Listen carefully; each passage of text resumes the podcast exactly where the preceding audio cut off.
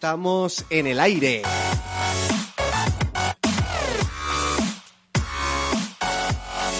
Como bien saben, una vez suena ese jingle, estamos en directo en la 97.9 y en la 90.2 en la isla de Tenerife, norte y oeste de Gran Canaria, oeste de la, este de La Palma y también en la isla de La Gomera nos llegan a escuchar.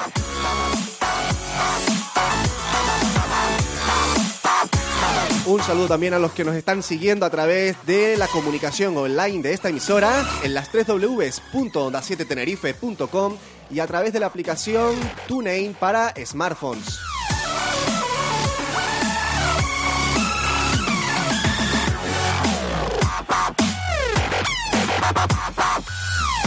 Sin más, reciban un saludo de quien les habla, Honorio Marichal. Arrancamos con la actualidad generada en el día de hoy.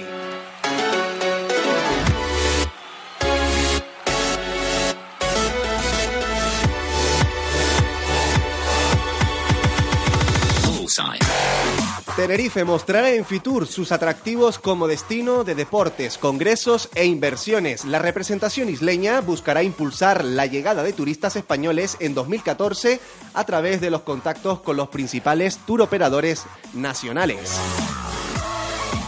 Tenerife acude a una nueva edición de la Feria Internacional de Turismo Fitur en Madrid, que se celebra a partir del miércoles día 22, con el objetivo de recuperar el mercado español, que ya está mostrando síntomas de reactivación en los últimos meses, a pesar de descensos en torno al 10% en 2011 y 2012 al 2,2% del año pasado.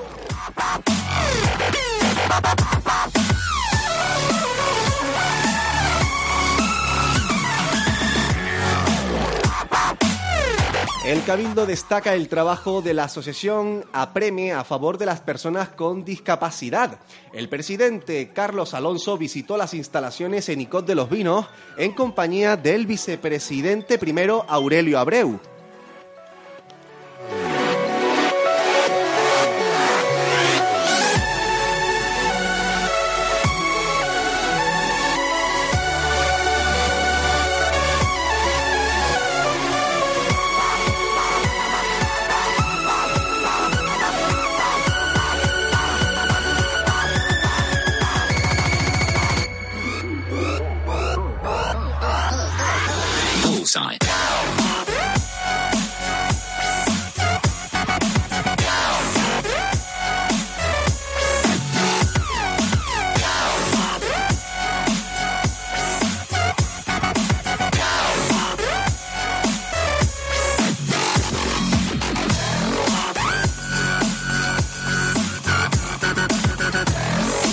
Disculpen la interrupción. Estamos ahí siguiendo la última hora a través de los hilos telefónicos de esta casa Onda 7 Tenerife. Seguimos con más actualidad. El Cabildo reforzará el barranco de las Mercedes para dar mayor seguridad a la carretera Tenerife 113. El consejero de Aguas, Jesús Morales, explica que se actuará en tres tramos. El Cabildo llevará a cabo trabajos en la configuración hidráulica del cauce del barranco de las Mercedes en la laguna para reforzar la protección de la carretera Tenerife 113 y garantizar la seguridad de los usuarios. Es este proyecto que realizará el Consejo Insular de Aguas de Tenerife, organismo dependiente del Cabildo y cuyo presupuesto es de 175.000 euros, pretende evitar el riesgo en la carretera insular que discurre paralela y muy próxima al barranco, con tramos en los que la separación es inferior a los 3 metros.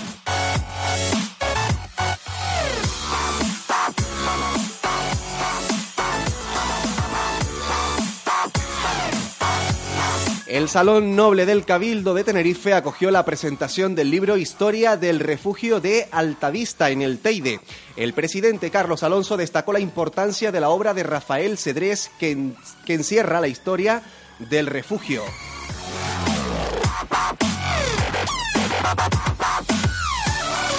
La finalización del Hospital del Sur generará 250 puestos de trabajo. El consejero del IAS, Miguel Ángel Pérez, se muestra seguro de que la infraestructura estará entre octubre y noviembre del año 2014.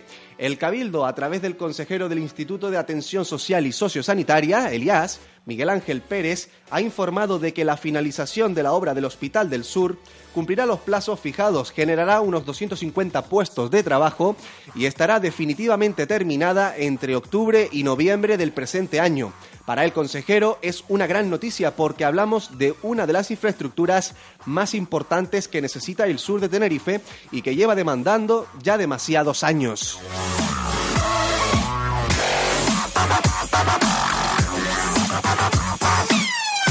Inician la mejora del saneamiento en dos calles de Ravelo en el Sausal. El vicepresidente cuarto, José Antonio Balbuena, visita la zona para comprobar cómo se van a desarrollar las obras. El Cabildo ha iniciado hoy, lunes 20, las obras de saneamiento y urbanización de dos calles en Ravelo, en el municipio del Sausal. El vicepresidente cuarto y consejero insular de Cooperación Municipal, Vivienda y Seguridad, José Antonio Balbuena, quiso acercarse hoy a la zona para comprobar cómo se van a desarrollar estos trabajos que están previstos se lleven a cabo en un plazo de seis meses y en los que la Corporación Insular invertirá más de medio millón de euros.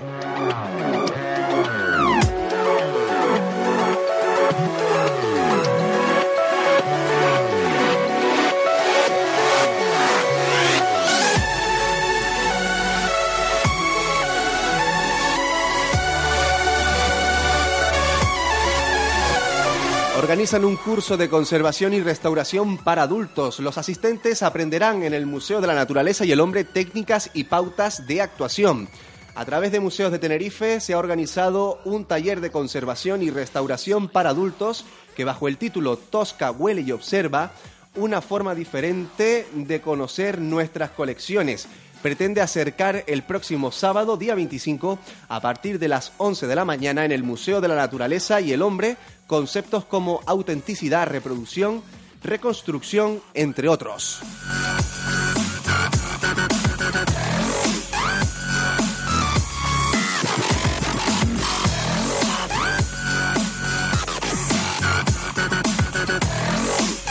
La banda de música de La Guancha ya tiene la medalla de oro del municipio. El pasado viernes, día 17 de enero, el Salón de Plenos Municipal acogió el acto de entrega de la medalla de oro del municipio a la banda de música La Esperanza de La Guancha. En el citado acto arroparon a los músicos locales, además de la Corporación Guanchera, otras autoridades como el consejero insular de Cultura Cristóbal de la Rosa o el alcalde de la Victoria de Acentejo, don Haroldo Martín, entre otros. Además de las autoridades, en el acto estuvieron presentes los representantes del Patronato de Música de Enero, además de numerosos amigos y familiares.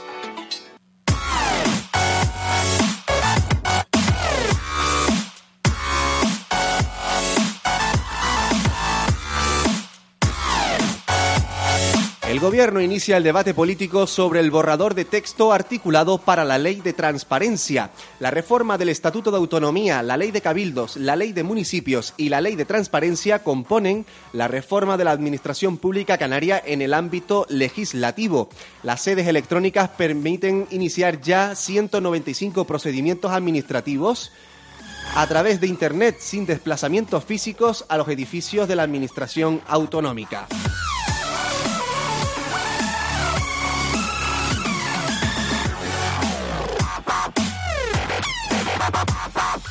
Nos acercamos al final de este microinformativo en Tenerife Te Escucha en Onda 7 Tenerife con dos notas de cultura. El Ayuntamiento de Santa Cruz de Tenerife restaura el monumento a Dácil Vilar Borges en la Plaza Primero de Mayo. La escultura homenajea una de las mayores impulsoras de la acción social de la isla desde las organizaciones no gubernamentales sin afán de lucro. El Ayuntamiento de Santa Cruz de Tenerife ha restaurado durante las últimas semanas el monumento a Dácil Vilar Borges situado en la Plaza Primero de Mayo de la capital.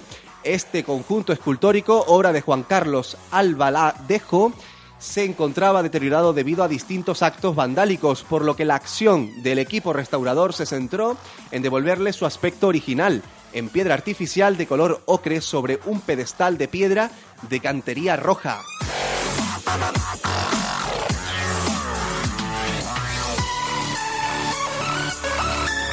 El pintor Horacio Concepción expone El Jardín de las Hespérides en la Sala de Arte Paraninfo de la Universidad de La Laguna. La Sala de Arte para Ninfo Pablo González Vera de la Universidad de La Laguna acoge una nueva muestra pictórica.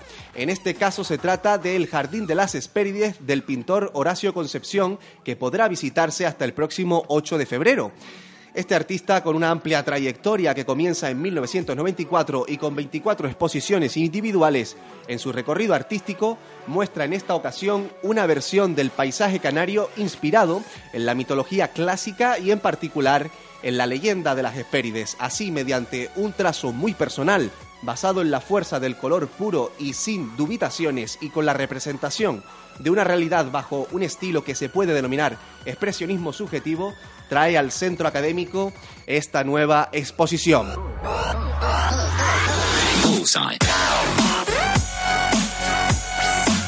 Nosotros nos vamos a hacer una pequeña pausa musical y a la vuelta ya tenemos a Tania Ramos preparada para traernos esas, notas de cultura, esas efemérides canarias de canarios en el exterior. Tras la pausa musical, estamos de vuelta en la 97.9 y en la 90.2 de la FM en Onda 7 Tenerife. Hasta ahora.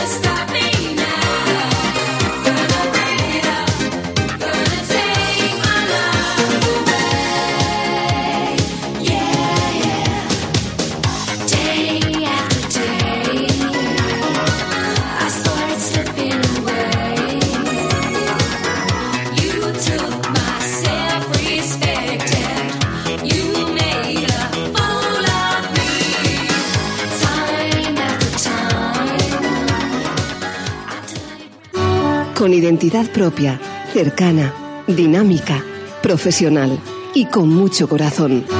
Onda 7, estamos en el aire.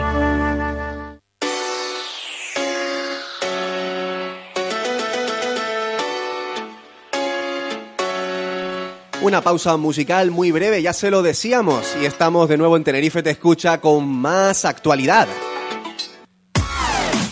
Repetimos nuestros diales para aquellos que se acaban de conectar o les cuesta un poquito sintonizarnos.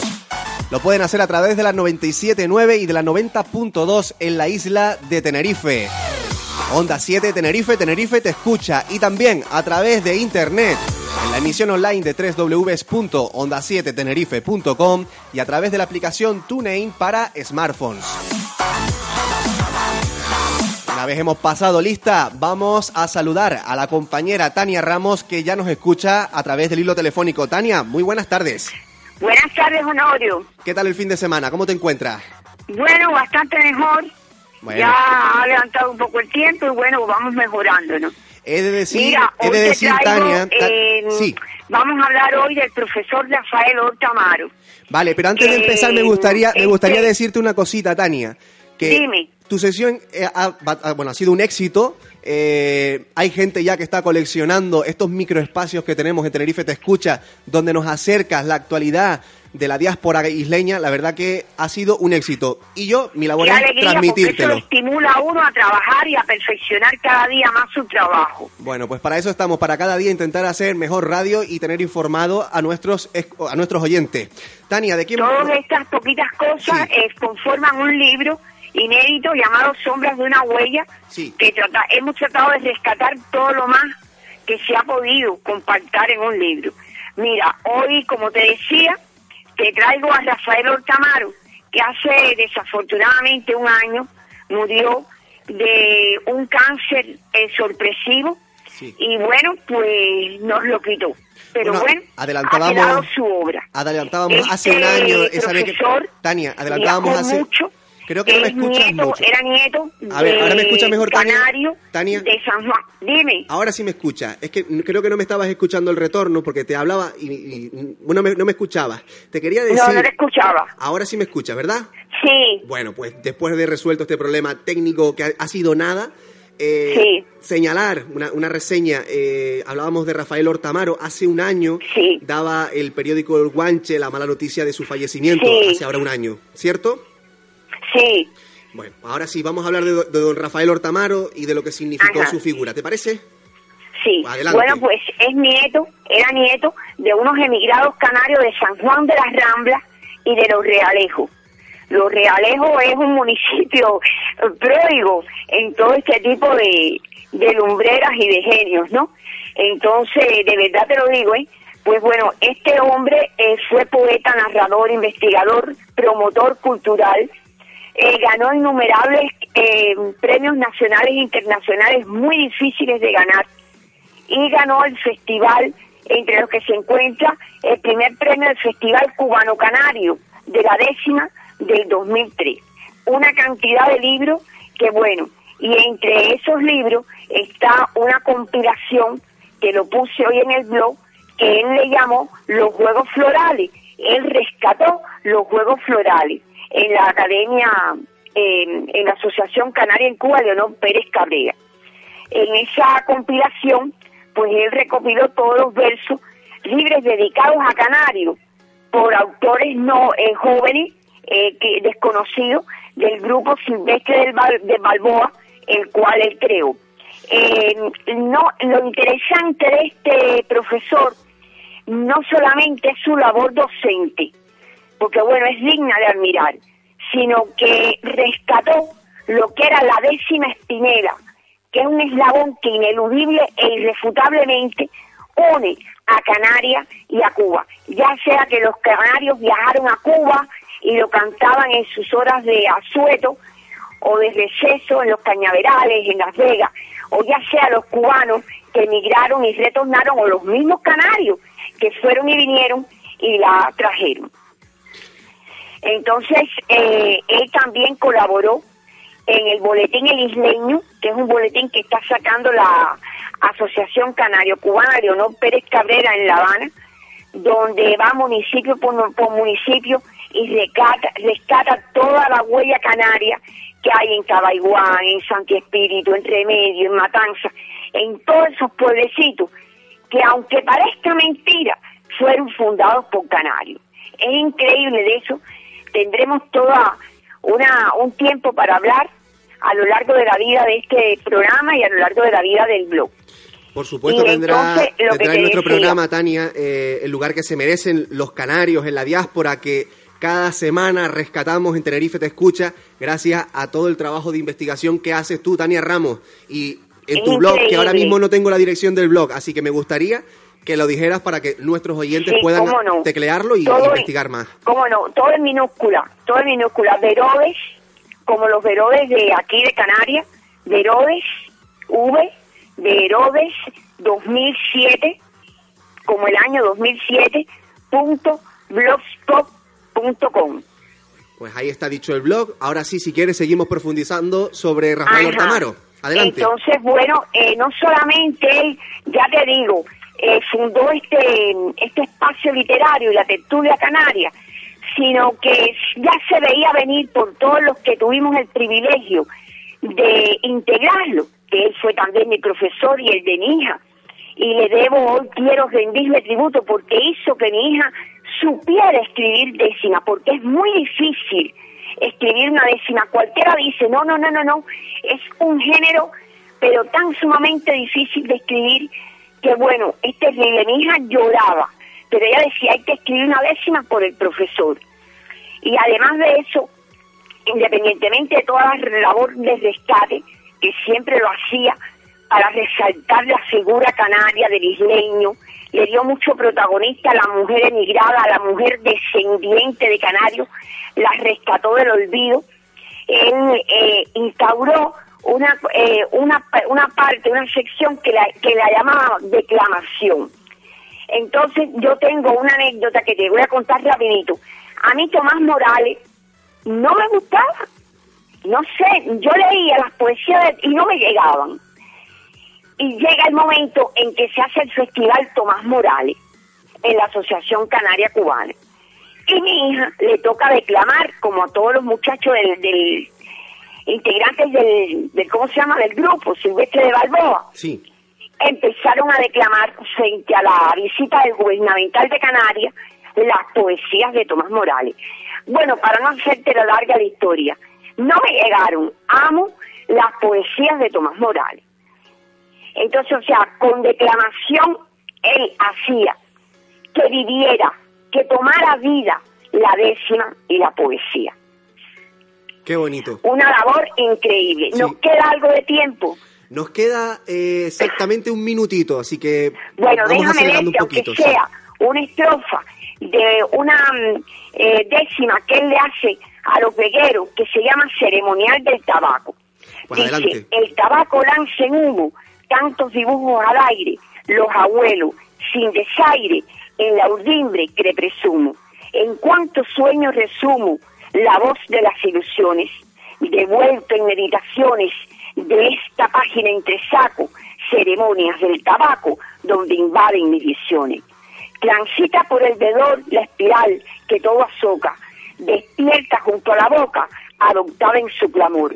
Vuelve el sol de su labor al oficio que no duda, porque su estirpe menuda, verdes hojas nunca inhiben. Toma y daca ya reciben por cada isla desnuda. Ya terminando, abraza la vega, rebelde con la humedad, traspaso hacia la verdad cuando el anillo despega. Ninguna historia reniega si descubre a sorbo y vino lo que devuelve el camino. Y yo lo resumo así. Hay almas que nacen para triunfar, para ser la luz de otras almas, para iluminar sus senderos hacia el éxito y sacar de ellas lo mejor. Eso es Rafael Horta Amar. Muchísimas gracias por esos versos, Tania. La verdad que No, para servir, que Precioso. estoy muy contenta de que se pueda, de que pueda servir en algo. Rescatar esto porque bueno, mis abuelos eran de aquí. Tania, el próximo lunes te volvemos a tener en Tenerife Te Escucha. Emplazamos a nuestros oyentes a que nos sigan escuchando y al próximo lunes a que te vuelvan a escuchar en tu sección. Si Dios quiere. Muchísimas gracias a ti, que eres, me lo recuerdas mucho a él porque eres muy activo, muy dinámico, nunca te dejas eh, vencer y siempre buscando algo nuevo por el bien de tu isla. Tú que me ves con buenos ojos, Tania. Un abrazo. Igualmente. Chao, amiga. Bueno, muchas felicitaciones al equipo de trabajo ¿eh? que hacen posible la realización de este programa. Gracias, amiga. Chao. Chao. Escuchábamos a Tania Ramos, que con mucho cariño nos presta su tiempo de investigación, todo ese trabajo de investigación que realiza, lo comparte con nosotros, con los oyentes de Tenerife Te Escucha. Nosotros nos vamos a una pequeña pausa publicitaria, un minutito y a la vuelta tenemos a los amigos Jesús Corvo y Manuel Marrero en antena. Quédense, no se vayan.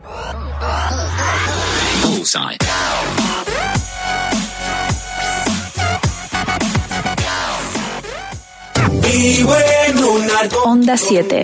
Siete islas. Una sola voz. La gente se mueve. Flexibilidad y comodidad. Cursos en línea del aula abierta de Radio ECA. Intervención psicosocial. Empresa. Idiomas. Formación del profesorado. Nuevas tecnologías. Salud. Medio ambiente. Y fe y cultura. Póngase una meta. La formación es el camino. Radio ECA. Más información en el teléfono 902-312-212 o en la web radioeca.org. Buscamos la voz de Onda 7 Tenerife. Si crees que tu voz representa nuestros valores, juventud, dinamismo, profesionalidad y corazón, mándanos un correo electrónico a concurso arroba onda 7 tenerife.com con tus datos personales. Tu voz tiene premio. Te obsequiamos con un fin de semana en el Hotel Sol La Palma de la cadena Meliá. Para más información, entra en nuestra web www.onda7tenerife.com. Participa. Participa. Volver a la radio con María del Pino Fuentes de Armas. La radio ha sido siempre mi gran pasión, pero un día, por avatares del destino, dejé de navegar por las ondas hercianas. Hoy, algunos años después, aporto mis ganas de vivir en una radio joven, Onda 7, de todos y para todos. Juntos haremos el programa Volver a la radio, de lunes a viernes, entre las 10 y las 12 de la mañana. Les espero.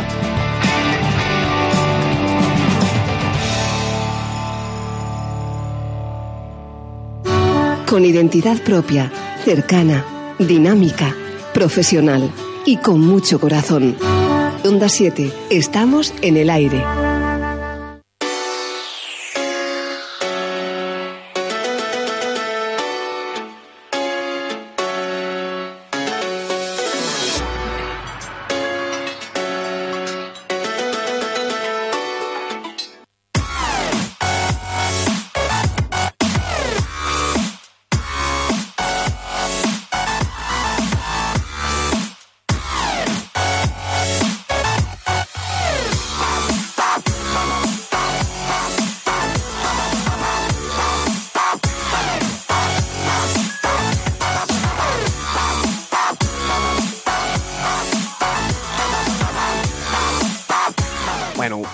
Pausa publicitaria en Tenerife Te Escucha. Ya nos encontramos dispuestos a continuar con nuestros contenidos.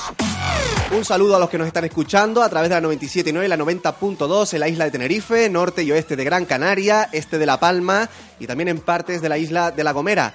También un saludo a los que nos siguen por nuestra emisión online, que cada día son más y más. En las 3 www.onda7tenerife.com y a través de la aplicación TuneIn para smartphones. Saludamos ya a los dos amigos y compañeros de este programa que con sus opiniones y comentarios enriquecen nuestros contenidos. Tenemos a Jesús Corvo en el estudio que es presidente de la bodega comarcal del Valle de la Ortava, Valle Oro, y además secretario de la Plataforma Agraria Canaria en la isla de Tenerife. Jesús Corvo, muy buenas tardes. Buenas tardes, Honorio. Se le escucha perfecto. ¿Me escucha usted a mí? Sí, muy bien, muy bien. Perfecto, nos alegramos por ello. Tenemos a través del hilo telefónico al amigo Manuel Marrero, al cual saludamos ya. Don Manuel, muy buenas tardes. Hola, buenas tardes. Manuel Marrero, que es el presidente de la bodega comarcal de Arico, Cumbres, Cumbres de Abona, ¿cierto? Cierto. Y además concejal de Agricultura en dicho municipio. Bueno, pues ya, ya, les tenemos en antena a los dos. Se pueden, pueden hablar entre ustedes, que es el, el, lo interesante de este debate de agricultura. En Tenerife Buenas te escucha. tardes, amigo Jesús. Buenas tardes, Manolo. Manolo, tú eres el hombre del sur. Manolo, tú eres el hombre más importante agrícolamente hablando en el norte, en el sur de, de esta isla. A mí el otro día cuando Norio me decía que tú ibas a intervenir, para mí fue una gran alegría tenerte, aparte que eres mi amigo y desde siempre has sido mi amigo. Y es un hombre que has luchado muchísimo sin compararme a mí, que tú has luchado mucho más que yo. Muchas gracias, muchas gracias Jesús, pero tú sabes que, que tú has luchado más que yo. No, no, no. Bueno, Tenemos algo que hablar, porque Sí, don sí. Jesús Corvo viene de Santa Cruz de Tenerife, ha tenido una reunión con, con alguien importante por la política de esta tierra, casi nada, que es el presidente de la comunidad autónoma, y nos tiene que transmitir algo, Jesús Corvo. Bueno, sí tengo que transmitirlo y creo que hoy ha sido un día muy importante para el sector vitivinícola de Canarias a la vista de lo que me, eh, de lo que me expresó el presidente del gobierno de Canarias, con el cual tuve la, el- la satisfacción de estar una re- reunido con él, que me citó eh, durante hora y media y pudimos hablar largo y tendido, a pesar de que la reunión era del REF, pudimos hablar largo y tendido del sector vitivinícola de Canarias, que se lo puse sobre la mesa, y cuál fue mi sorpresa, que me dio la impresión de que él no tenía conocimiento de los hechos que ahora voy a explicar. Yo le expliqué que el sector vitivinícola de Canarias es un sector importantísimo para el archipiélago. Y lo es por varias cuestiones. Primero, porque mantenía hasta este momento la primera, eh, la primer, el primer número de la superficie cultivada en el archipiélago canario. Teníamos aproximadamente entre 18 y 19 eh, mil hectáreas desde hace tres años para acá, pero desde hace tres años hemos bajado a 7 mil hectáreas. Él realmente se sintió sorprendido, pero le dije también una cosa muy importante. Le dije que el sector vitivinícola de Canarias era el único subsector que el POSEI, sin que ese asunto fuera el específico de hoy, pude eh, explicarle cuáles son los tres eh, segmentos importantes que son POSEI, REA y AYEN. Le dije que del POSEI el sector vitivinícola de Canarias no había cobrado todavía completo el 2010, no había completo, eh, cobrado el 2011, no había cobrado el 2012 y la impresión que yo tuve es que se sorprendió porque a su lado estaba el viceconsejero de Agricultura y se quedó extrañado y también estaba el consejero de, Hacienda del Gobierno de Canarias. Le dije que qué pasaría si en otro subsector o en otro sector hubiera ocurrido lo que ha ocurrido con el sector vitivinícola de Canarias. Primero, una pérdida de superficie enorme, lo que eso implica para el medio ambiente, lo que eso implica para la desertización y para eso implica el poco consumo de agua que tiene. Él se, él se ha quedado sorprendido. De hecho, y, mm, se hizo eco de mi asunto y me estoy esperando de hoy a mañana una convocatoria urgente del presidente del Gobierno con todos los presidentes de los consejos reguladores de Canarias, porque la situación le dije que es una situación muy, muy, muy grave.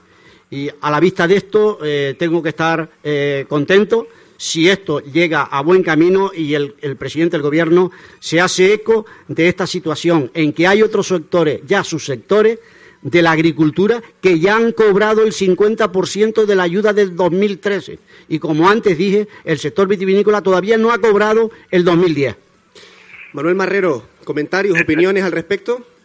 Sí, efectivamente es así, tal como está diciendo Jesús, y lo lamentable es que nuestro presidente del gobierno se quede sorprendido cuando lo que hay es que estar informado al máximo de estos temas. ¿no?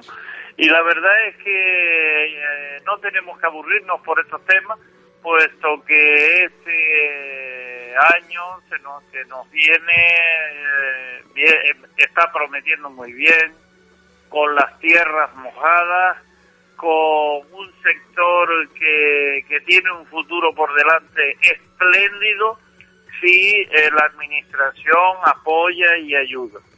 Eh, puesto que es un sector que, como bien decía Jesús, eh, es poco exigente en agua y además de eso, eh, no incluso no necesita mendigar mercados exteriores para vender su cosecha, sino que se puede vender en Canarias, pues apenas producimos pues un 15% de, de lo que aquí se consume, ¿no? Pero claro, don Manuel, nos hablaba Jesús Corvo la semana pasada y se lo, se lo comento ahora. Eh, producimos uva, producimos vino, pero nos importan tal cantidad de tonelada de, de uva a granel que es imposible competir con buenos precios. Sí, efectivamente, eh, tenemos que competir con vinos ya deteriorados, vinos excedentes de, de, de otras regiones de España, eh, que lo ponen muy barato, muy barato y lo mandan a Canarias a que aquí se venda. Por eso es que sale eh, tan barato, ¿no? Pero eso ni es vino ni, ni, ni debe ser acto para consumo. Jesús Corvo. Eh, Hombre, mm, vamos a ver, dentro de este tema le- yo le expliqué al presidente del gobierno eh, la situación de la YEN también y le dije, entre otras cosas, que este año se estima la entrada, aunque no la tenemos exacta, en el año 2013 entraron 63 millones de litros. Él se sorprendió de este dato, se sorprendió de este dato y le dije que si el año pasado entraron 63 millones de litros, yo calculaba que este año podríamos estar alrededor a lo de los 70 o más, vista la producción que hay en la península. También le hablé de la YEN y le, y le dije concretamente de la YEN que es inadmisible que el bodeguero canario tenga que pagar insumos de productos que necesita que no se producen o no se fabrican en el archipiélago canario. Fíjense si ese asunto es grave, que hay productos que las necesita el bodeguero de Canarias y ese producto, ese insumo que utiliza, se le graba con un impuesto que es el AYEN, cuando el AYEN solamente es para aquellos productos que se fabrican en el archipiélago canario. Y a pesar de eso le dije lo siguiente, ¿cómo usted cree, señor presidente, que el vino, que es una industria canaria, que es un producto canario, el vino que entra de fuera, puede competir con un producto canario sin pagar el AYEN. O sea, ¿qué disparate es este? O sea, el bodeguero paga el insumo, pero sin embargo el vino no paga el. El- la verdad es que se hizo eco y la verdad es que mm, era para echarse manos a la cabeza. Yo creo que él lo comprendió perfectamente y hoy creo, me da la impresión de que hoy le ha calado su, eh, su piel o su sentimiento y se ha dado cuenta que el archipiélago en muchos aspectos agrícolas está abandonado. No hay que tener en cuenta nada más que una cosa. Solamente producimos el 8% apurado, el 8% de lo que consumimos, cuando la FAO impone que sea por lo menos el 50% de lo que produzca la superficie para el mantenimiento de las personas. Esto es un disparate total y así no podemos seguir. Entonces, eso es la comprensión que hoy yo le vi al presidente del gobierno. Manuel Marrero. Y la verdad es que la culpa no la tiene el territorio, porque el territorio produce todo lo que se siembra en Canarias, produce y de alta calidad. Solamente hace falta una buena gestión. Una buena gestión que ya se ha intentado con Mercocanarias, que no funcionó, con el GMR, que no funcionó, porque cuando las cosas se hacen con funcionarios difícilmente puede funcionar. Eh, sin embargo, sí que hace falta un ente, un ente de que el, el productor se comprometa a producir, a producir y el, pero que sepa que su producto está vendido y sepa lo que va a cobrar por su producto. Por lo tanto, hace falta ese ente que comprometa al agricultor, pero también que comprometa al importador. Y yo creo que el cabildo está en ese camino. Jesús. Espe- esperemos, Manolo, que esto se corrija, que esto llegue eh, a calar eh, profundo. También le, habla- le hablé de la poca, eh, del poco hecho solidario por parte del sector hotelero, que tenía que ser más solidario con el sector vitivinícola y con la agricultura canaria, porque la agricultura canaria sostiene en parte a esa gran parte de personas que vienen al archipiélago bajo el epígrafe del turismo y que de eso vivimos en Canarias y eso no lo los podemos perder marineros de la isla. y eso no lo podemos perder. Sí, pero no cabe duda, Jesús, que sí que hace falta ese ente que privado, ese ente privado donde donde parte de ese ente sean también los agricultores y, y que se comprometa, porque lo que no puede ser es que eh, no sepa las papas que se siembran, que se haya un desabastecimiento de, de, de papas pero no puede ser que estén entrando calabazas de Portugal, limones, naranjas, todo que se da aquí perfectamente. Así no seremos autosuficientes nunca. Pero hace falta ese ente cuanto antes. Hay que eh, pues ayudar en todo lo que se pueda al cabildo para que el cabildo lo lleve a cabo, pero no con funcionarios públicos. Tiene que ser un ente privado porque ese es el mal, el mal de las cooperativas. Ahora mismo están todas las cooperativas por el suelo, bien pocas quedan en el aire.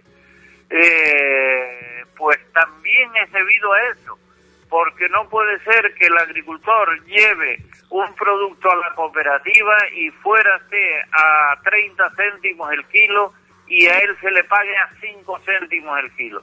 Eso hay que corregirlo.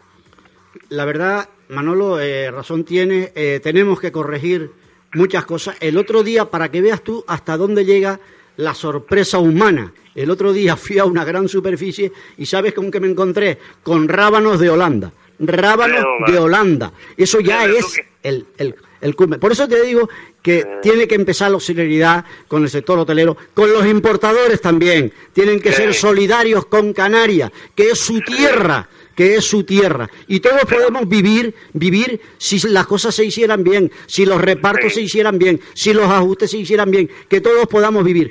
¿Cómo, es, ¿Cómo se entiende que hace 60 años en esta tierra se vivía de la agricultura? Las papas, por ejemplo, hace 40 años se exportaban papas a Inglaterra, se exportaban y ahora no se exporta, importamos. ¿Cómo puede ser eso? ¿Cómo puede ser eso? Y lo triste... es la diferencia. Venía un saco de papas de semilla y valía 25 pesetas. Cuando el agricultor cogía sus papas, sus papas valían 125 pesetas el saco. Ahora es al revés. Ahora es al revés. Ahora es al revés. O sea, entonces, el problema es grave. El problema es grave, pero yo creo que es por falta, no sé, no, no quiero decir por falta de capacidad, por falta de hacer algo por este archipiélago. Y falta tenemos que de hacerlo. gestión. Falta de gestión. Porque no creo que sea por falta de capacidad, por falta de gestión. Pero yo entiendo, yo entiendo, compañeros, que gestión ha habido, quizás no se han, no se han dado los pasos adecuados y, y han sido desafortunadas esa- esas, esas políticas. Pero entiendo que... Sí, totalmente Sí. desafortunada. También hay intereses creados en otros aspectos, también seguro que los hay, seguro que los hay. También los habrá. También Bueno, hablamos los con habrá. esa importación de, de uva a granel sin sentido, sin calidad ninguna, que lo que lo único que hace es perjudicar nuestra propia producción y desvalorizarla. Y sin control. Pero cómo sin, y sin con- control. Pero cómo sin control, Porque Jesús? es una cosa muy fácil. El controlar la uva que viene a Canarias es muy fácil. Y además tenemos que buscar fórmulas en que esa uva no pueda entrar, pero por, por una lógica, por las enfermedades que pueden entrar al archipiélago. Tenemos 70 enfermedades en este momento y últimamente se han metido varias. Tenemos la polilla guatemalteca, tenemos la xila africana, tenemos una serie de enfermedades que nos están entrando que está acabando con nuestro suelo, con nuestra agricultura. Y eso es grave para un archipiélago que vive prácticamente del turismo. Pero vamos a ver, Je-. Jesús, ¿el presidente del gobierno canario tiene constancia de que eso está pasando? Porque ¿quién se está beneficiando de meter toda esa uva a granel? Entiendo que esos productores peninsulares, pero ¿quién se está beneficiando en Canarias por permitir eso?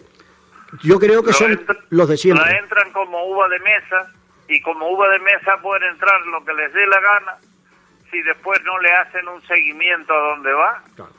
¿Y se está haciendo un control en puertos de, de toda esa fruta que está entrando, de esas enfermedades que puedan traer? No, la- la- los controles son muy pequeños. O sea, muy pequeños aquí y, no y no eficaces. Aquí puede entrar cualquier cosa ahora Sí, sí, mismo. ¿no? Tú date cuenta que los productos subtropicales del archi- en el archipiélago están prohibidos. Y últimamente ya nos ha entrado otra vez la piña, la piña, la piña africana, que entendemos que ha entrado de Sudáfrica. Ya ha vuelto a entrar. O sea, es una falta de solidaridad por parte de estas personas tremenda y debe de, imponerse fuertes sanciones. Ya una vez en una reunión que mantuvimos aquí en la Universidad de La Laguna, el director general nos decía que las las sanciones eran fuertes. No son fuertes, las sanciones son muy débiles. Tú date cuenta que un, un contenedor cualquiera de un producto prohibido a Canarias puede tener eh, de beneficios 30 o 40 mil euros por contenedor. ¿Sabes en cuánto se le sanciona? En 3 mil euros. Y con un problema. Es un problema administrativo, no un problema penal, sino un problema administrativo que tú puedes, te pueden sancionar hoy por la mañana y por la tarde te pueden sancionar y mañana te pueden sancionar. No implica nada. Sin embargo, hemos pedido que se sancione fuertemente al que hace estas arbitrariedades,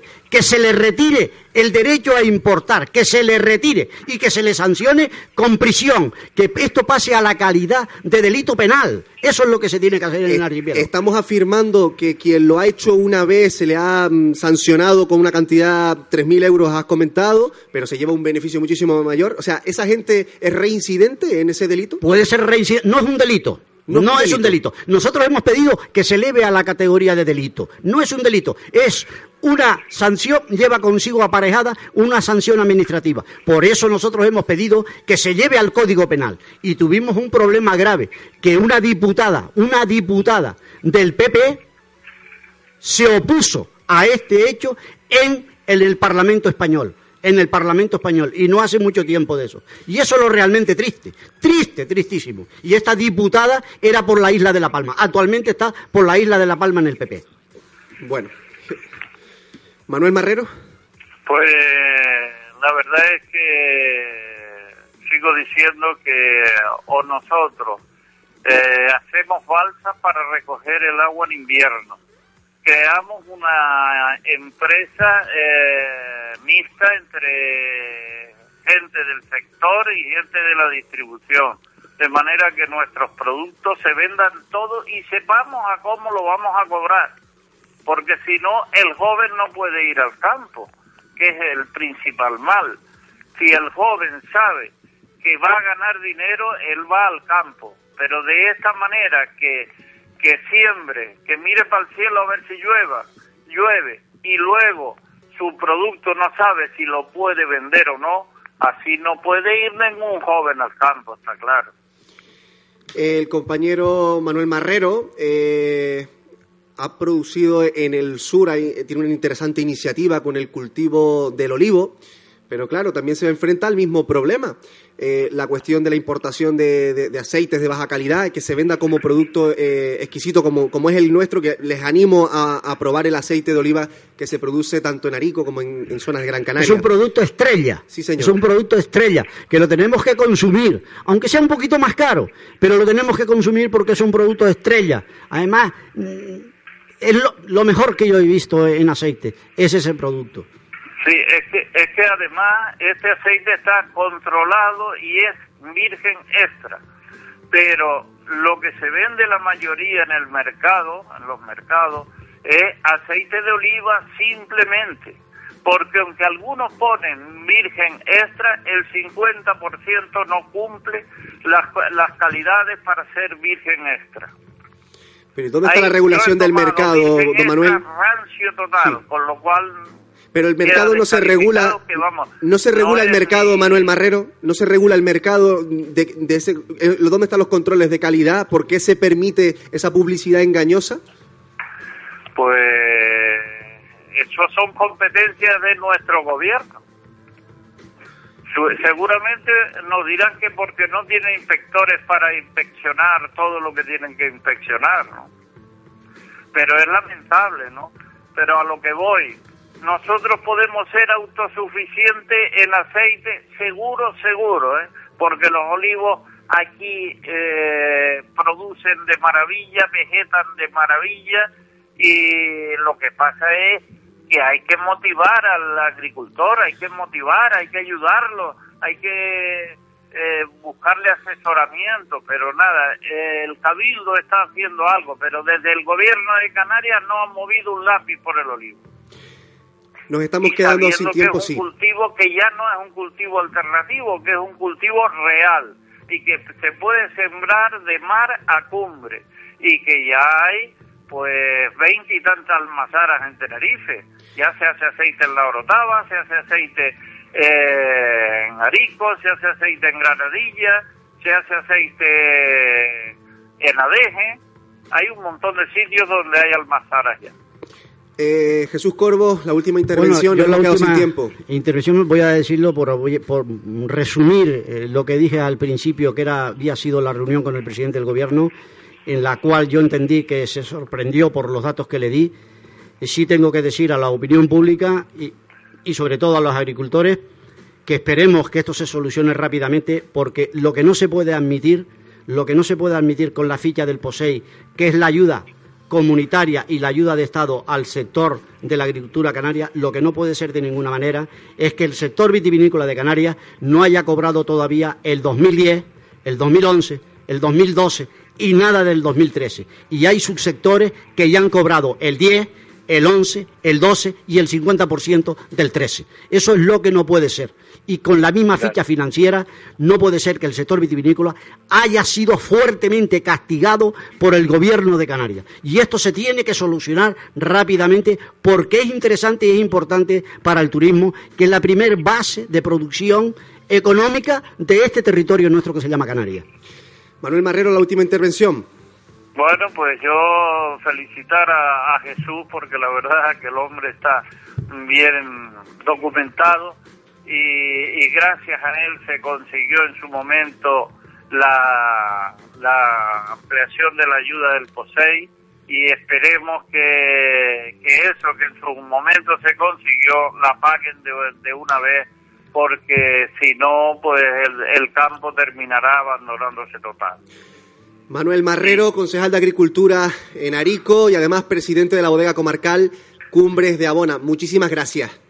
Gracias a ustedes. Le emplazamos Gracias para el a pro- los oyentes por escucharnos. Le emplazamos Gracias. al próximo lunes, ¿de acuerdo? Gracias.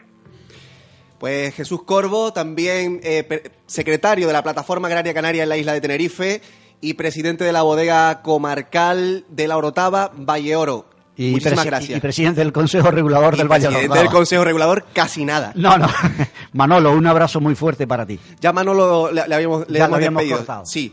Eh, Jesús, te emplazamos para el próximo lunes. Nada, no, eh, aquí estaremos otra vez, hasta el, al próximo lunes. Muchísimas gracias A por tu- muchísimas gracias por las brillantes intervenciones de, de ambos, ¿eh? Vale, gracias.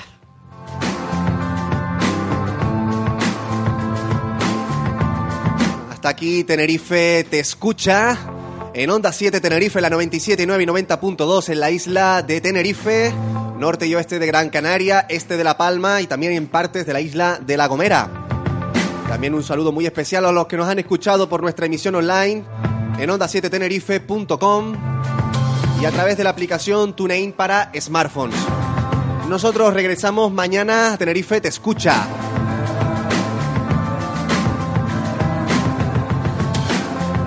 Les dejamos con la programación habitual de esta casa.